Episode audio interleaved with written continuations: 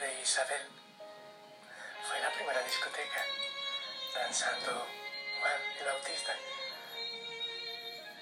al saber la presencia del Señor. Y con la creación, las mariposas danzan, las aves danzan, con el viento, los árboles danzan y las nubes también. Así que te gusta danzar. Yo quiero hacerlo aquí. Oh, sí. Quiero hacerlo para ti. Y con la familia Osana no falta el loco o la loca por allá que está danzando conmigo. Que mueve su cuerpo. Una maravilla ser como niños. Oh, sí. Para alabarte, para glorificarte, Señor. Hijo, hija. Osana, bueno, es que esta silla me estrecha. Porque esta es muy pequeña. Y la puerta está también. Dale, ya podemos movernos más. Ok. Oh Señor, bendito seas. Con toda la creación que danza. Esta mariposita que está por aquí por la ventana vuela como danzando. Con el latido de nuestro corazón. Alabanza, gloria para ti, amado Señor. Que hoy nuestra vida sea una danza de gozo, de paz en ti. Bendito seas, envía el Espíritu Santo, envía Santo Espíritu. Que llene nuestro corazón, que llene nuestra vida, que haga nuevas todas las cosas. Ven, Señor. Invitamos también a la Virgen María, a todos los santos, de manera especial a San Pío V, Papa, para que dancemos en el cielo como será la danza en una adoración, una tienda del encuentro perenne, eterna, para siempre. Me emociono mucho y subo la voz y se apaga. Bueno, eh, yo sigo danzando, no tengo problema acá. Mientras proclamo la palabra del Señor. A ver, déjame un momentito. Esto está bonito, me gusta. Ok, así está bien. Pongo un poco de volumen, ya está. Y danzando, te lo aseguro que así lo estoy haciendo. Voy a proclamar la palabra. Eh, ¿Qué tal el, la primera lectura de los Hechos de los Apóstoles? Capítulo 13, versículos del 26 al 33. En aquellos días Pablo continuó su predicación en la sinagoga de Antioquía de Pisidia con estas palabras. Hermanos míos, descendientes de Abraham y cuantos respetan a Dios, este mensaje de salvación les ha sido enviado a ustedes. Los habitantes de Jerusalén y sus autoridades no reconocieron a Jesús y al condenarlo cumplieron las palabras de los profetas que se leen cada sábado. No hallaron en Jesús nada que mereciera la muerte. Sin embargo, le pidieron a Pilato que lo mandara ejecutar. Y después de cumplir todo lo que de él estaba escrito, lo bajaron de la cruz y lo pusieron en el sepulcro. Pero Dios lo resucitó de entre los muertos. Y él, ya resucitado, se apareció durante muchos días a los que lo habían seguido de Galilea a Jerusalén. Ellos son ahora sus testigos ante el pueblo. Nosotros les damos la buena nueva de que la promesa hecha a nuestros padres nos la ha cumplido Dios a nosotros los hijos, resucitando a Jesús. Como está escrito en el Salmo segundo, tú eres mi hijo, yo te he engendrado hoy. Palabra de Dios.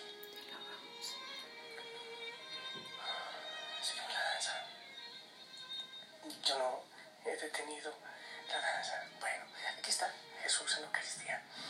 Ah, mira, mira, mira lo que yo pienso en este momento. Um, nos enseñan mucho de grandeza. Uno se siente muy orgulloso si los hijos ocupan el primer puesto en el colegio, ¿verdad? Sí, sí, la grandeza. Y si son los más guapos, así, los rostros más hermosos, y, sí, nos sentimos orgullosos. Y, y, y, el mundo nos dice que hay que ser grandes, que hay que ser fuerte. Incluso, bueno, quizás ya no tanto, pero antes se decía, cuando un niño estaba llorando, los hombres no lloran. La fuerza. Y muchos quieren imponer por la fuerza. El que más puede, el que más corre, el que más avanza. El que menos corre vuela, dicen por ahí. Es más o menos como la, como la meta que tenemos. Pero San Pablo, predicando en la sinagoga de Antioquía de Pisidia, está hablando del Jesús débil. A le crucificaron que se hizo débil tan débil que lavó los pies de sus discípulos para mostrar que, que, la grandeza no estaba en la grandeza del mundo, que la verdadera grandeza es otra, es la que viene de dentro, así como la verdadera estatura es la que viene de dentro. No se crece de abajo hacia arriba, se crece de dentro hacia afuera. Y cuando lo vemos tan débil, clavado en la cruz, aquellos brazos que ya no pueden abrazar, que ya no pueden tocar a los leprosos para sanarlos, que ya no pueden abrazar a los niños, que no pueden acercarse a los sufrientes. Pero es ahí donde está marcando el mundo entero, ese Dios débil. ¿Cuántas veces lo, lo, vemos en la palabra, humillado, maltratado, incluso huyendo como si fuera una rata? Pero después dice San Pablo que a ese Dios débil, a ese Jesús débil, el Padre lo ha levantado, lo ha resucitado. Este, es entonces cuando podemos ver a un Dios tan frágil, pero que nos enseña que la verdadera fuerza muchas veces es la fragilidad. Hay veces que uno escucha personas como insultan, seguramente yo también lo he hecho. ¿Cuántas veces, caray, yo me he querido imponer con la fuerza? Sí, sí es verdad, sí lo he hecho. Queremos imponernos con la fuerza. Y yo puedo, y yo tengo la razón, y yo soy el fuerte. En casa hay veces que hay una lucha entre el hombre y la mujer. ¿Cuál es el más fuerte? Los hijos, ¿cuál es el más fuerte?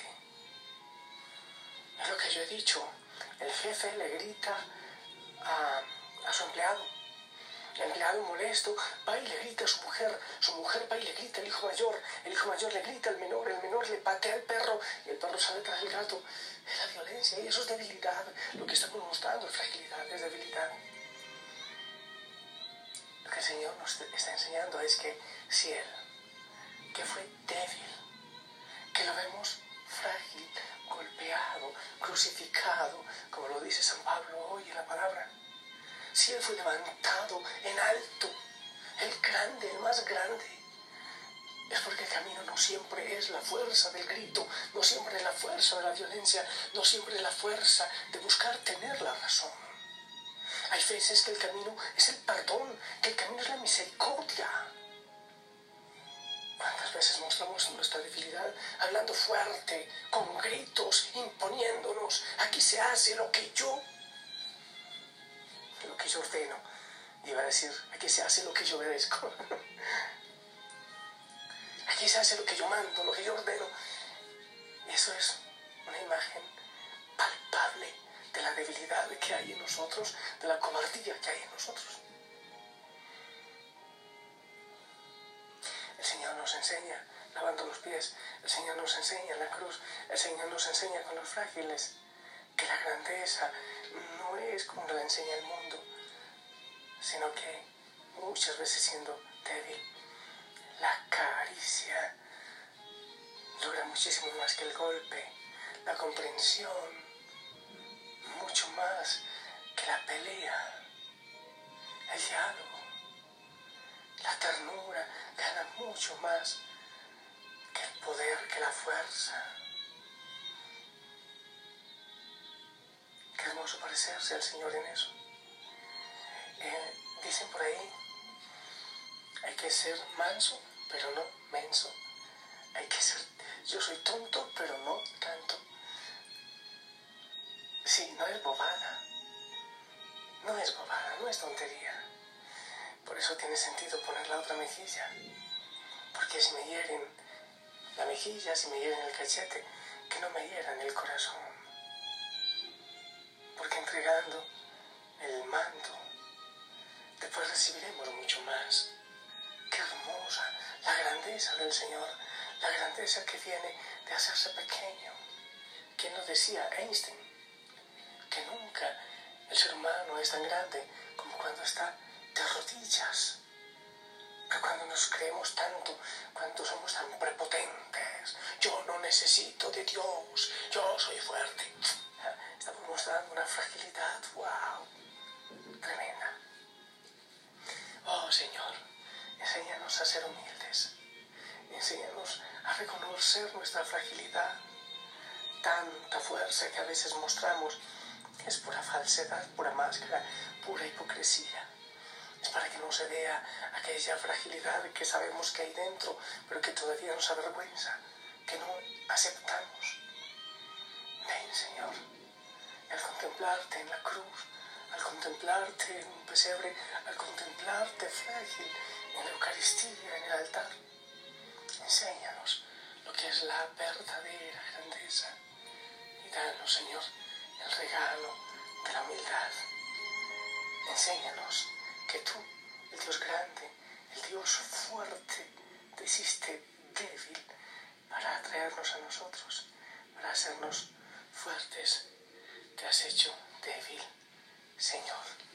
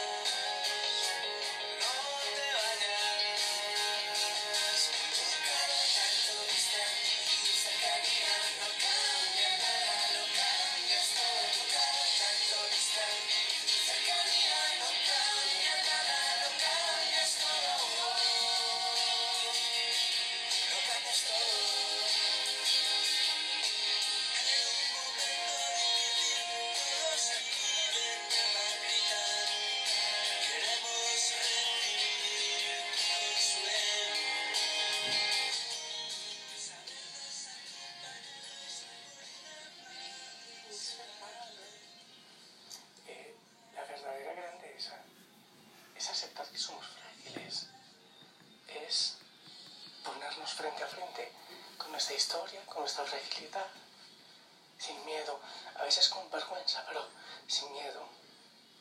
Y saber que en esa debilidad el Señor saca fuerza para nosotros. Eh, podemos reflexionar ante la cruz hermosamente esto del Dios débil, que se hace débil para hacernos grandes. Yo te bendigo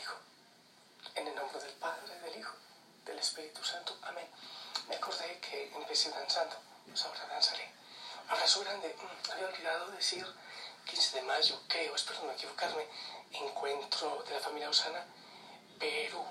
Ah, claro que sí, por Facebook, por redes sociales, eh, virtual, encuentro virtual, qué hermoso. Les bendigo.